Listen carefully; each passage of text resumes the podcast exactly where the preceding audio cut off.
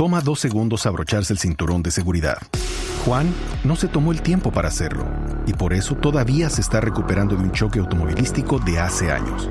Ricky no pensó que fuera importante y su terapia física después del choque ha costado miles de dólares. Y Patricio no quería llegar tarde y ahora pasará semanas en el hospital. Abróchate el cinturón de seguridad. Son dos segundos que pueden salvar tu vida. Abrochado o multado. Un mensaje de Netza. El sábado el Huila se despertó con la triste noticia del fallecimiento de Salomé, una pequeña de tan solo cuatro años que por cuatro días permaneció en la UCI pediátrica de la clínica Medilácer de Neiva después de ser violada y torturada por un hombre de 27 años. Sebastián Mieles, señalado por las autoridades como el presunto responsable de este hecho, a quien un juez le ordenó detención en centro carcelario, se encuentra bajo custodia de la policía. Coronel Harold Mauricio Barrera, comandante de la policía del Huila. Este sujeto se encuentra en las instalaciones policiales, teniendo en cuenta que el IMPED en este momento no está recibiendo personas privadas de la libertad. A las honras fúnebres de la menor que se realizaron la tarde del domingo asistieron centenares de personas pese a las medidas sanitarias por la pandemia. El presidente Iván Duque anunció que el próximo lunes 20 de julio el gobierno nacional presentará la ley reglamentaria del acto legislativo que deja en firme la cadena perpetua para violadores y asesinos de menores de edad. Pero vamos a estrenar en nuestro país esa sanción con estas mentes perturbadas, ruines, para que tengamos castigo efectivo y fueron capturados dos soldados implicados en el abuso sexual de menores de edad en Nariño. Los uniformados pertenecen a la tercera división del ejército y fue por agentes del CTI de la Fiscalía en la ciudad de Ipiales y les están imputando los delitos por presunto abuso sexual de menores de edad en la comunidad El Sol de los Pastos en el departamento de Nariño.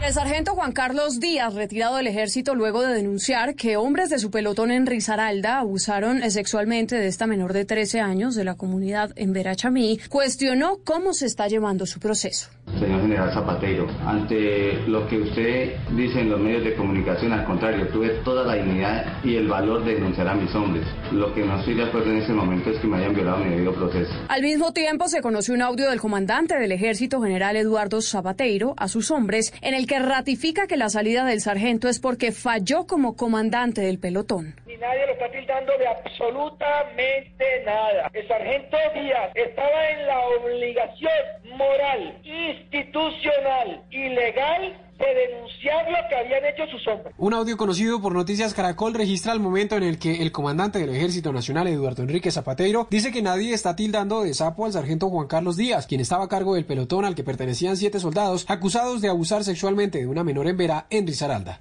Nadie lo está tildando de sapo, ni nadie lo está tildando de absolutamente nada.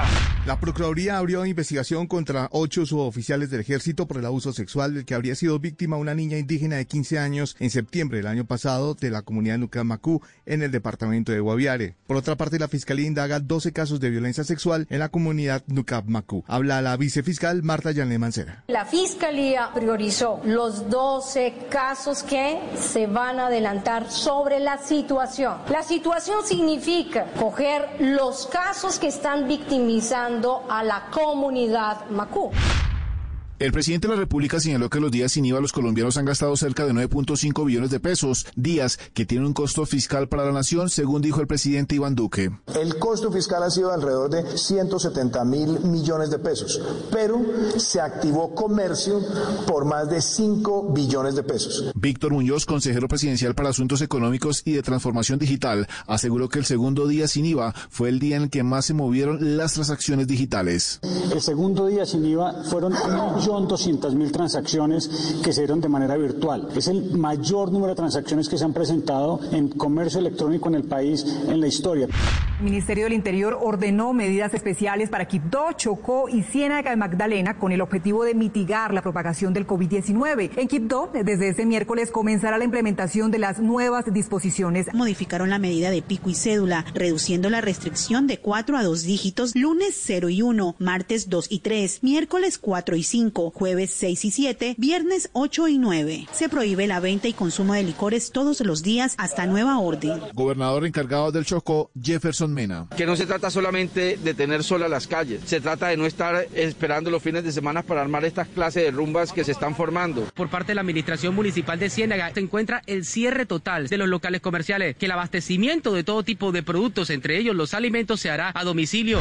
Las revelaciones de los nuevos audios del Ñeñe Hernández cuadrando votos para la campaña de Iván Duque ha puesto a muchos a pensar de que el ganador sería Gustavo Petro, quien aseguró que no reconocería a Iván Duque como presidente de la nación. Así lo dijo en una columna que fue publicada este domingo a través de las redes sociales. Colombia Humana no reconoce la legitimidad del actual presidente de Colombia, ni la de su fórmula vicepresidencial, también hundida hasta el fango en evidentes nexos con el narcotráfico. Colombia registró en las últimas horas 3.721 casos nuevos de COVID-19 y 122 fallecidos en un día. Con esto, el total de contagios en el país llega a 117.110, de los cuales están activos 64.907 casos. En total, el país supera las 4.000 muertes por este virus. Por mantenimiento en máquina, el Instituto Nacional de Salud reducirá procesamiento de pruebas de COVID-19. Así lo anunció el INS, registrar una contingencia por estos días por cuenta de una de las máquinas que procesa pruebas de coronavirus, todo por la asistencia técnica que necesita un robot. En siete subregiones del departamento de Antioquia se reportaron emergencias por las fuertes lluvias durante este fin de semana. Según informó el DAPART, los 15 municipios afectados son Yalí, Vegachí, El Carmen de Viboral, Abejorral, La Unión, Caucasia, Uramita, Frontino, Betania, Salgar, Don Matías, Tarso, Sopetrán, San Francisco y Puerto Berrío. Las fuertes lluvias en el departamento del Meta que provocaron el desbordamiento de varios ríos inundaron a cerca de 10 municipios que tienen alerta a más de mil familias que ya fueron reportadas como damnificadas, según dijo la Defensa Civil y el Departamento Administrativo de Gestión del Riesgo. Un balance de aproximadamente nueve municipios en emergencia, más de 900 familias damnificadas. Estás escuchando Blue Radio.